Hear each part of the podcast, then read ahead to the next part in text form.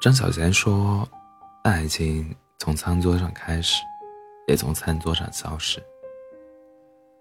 吃饭虽然只是生活当中一件再平常不过的小事，却能够反映出很多的东西，比如夫妻之间的感情状况。判断婚姻好不好，看饭桌上这几个细节，你就知道。”二零一七年，英国的《每日邮报》报道了一对著名的长寿夫妻：一百岁的乔治和他九十四岁的妻子菲利斯。他们即将庆祝结婚七十七周年的消息。当被问到为什么结婚七十七年了，两个人的感情却依然甜蜜如初时，妻子给出了这样的答案：每天都要一起好好吃一顿热饭。边吃边聊，这句话看起来容易，可真正做起来，却又没那么简单。我曾在网上看过一个很扎心的问题：有多少人把家当成了旅馆，夫妻过成了室友，好像家里变成一个只用来吃饭、睡觉的地方。伴侣则成为同一个屋檐下最熟悉的陌生人。我身边也有这样一对，也有这样，也有一对这样的夫妻。两个人事业心都极强，一心扑在工作上，每天不是加班就是饭局，回到家里倒头就睡，第二天睁眼就出门，偶尔。一人早收工，不是在外面的馆子吃饱了再回家，就是随随便便点个外卖。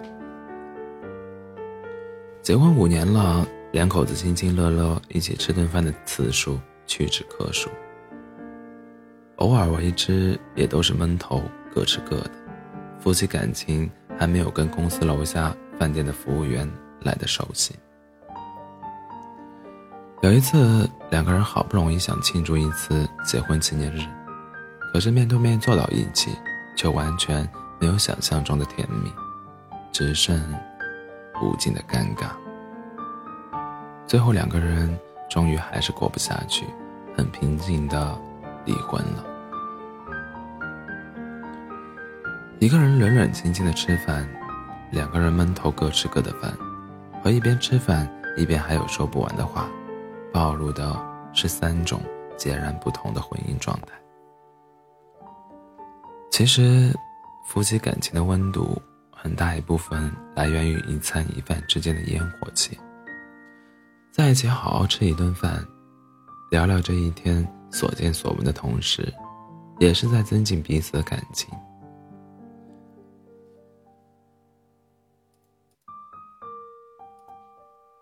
如果。饭桌上的气氛一直是冷冷清清的，慢慢的，婚姻的温度也就随之变淡了。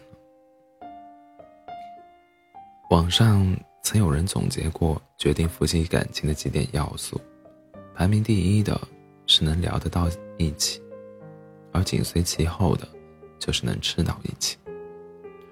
俗话说“民以食为天”，两个人的日子就是要在一起。吃上无数顿饭，如果两个人吃不到一起，那产产生隔阂也是迟早的事。而所谓的吃得到一起去，不是指你喜欢吃辣的，就必须也找一个喜欢吃辣的，才能过好日子，而是两个人即使口味不合，也愿意相互迁就。我还记得曾经看过看故事里。曾讲过一个故事，一对小夫妻，男方无辣不欢，而女方则饮食清淡。当初他们谈恋爱时，就被很多人不看好。可是两个人不仅结婚了，还恩恩爱爱的过了很多年。家里做辣菜的时候，妻子就会在自己面前放一碗水，把菜先送到碗里涮一下再吃。而做清淡的菜时，丈夫则会给自己准备一碟辣椒面。所以你看，这就是两个人能吃得到一起去的真相。不是我喜欢什么，我就强行要求你也接受什么，而是两个人互不勉强，找寻最佳的折中方式。能够吃得到一起，证明两个人是相互体谅的，也会也是为了，也是会为了彼此着想的，把对方的感受放在自己的感受之前。那这样的人，也一定能够好好做夫妻。三毛曾经说过：“爱情如果不落到穿衣、吃饭、睡觉、数钱这样实实在在的生活当中去，是不会长久的。再轰轰烈烈的爱情，在婚后也终究要落到柴米油盐站在小事上来。而一日三餐对于伴侣来说是日常。”更是考验。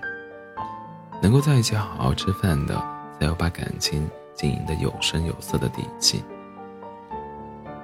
关于爱情，我觉得最温馨的画面，也无外乎，无外乎是有人陪你立黄昏，有人问你粥可温。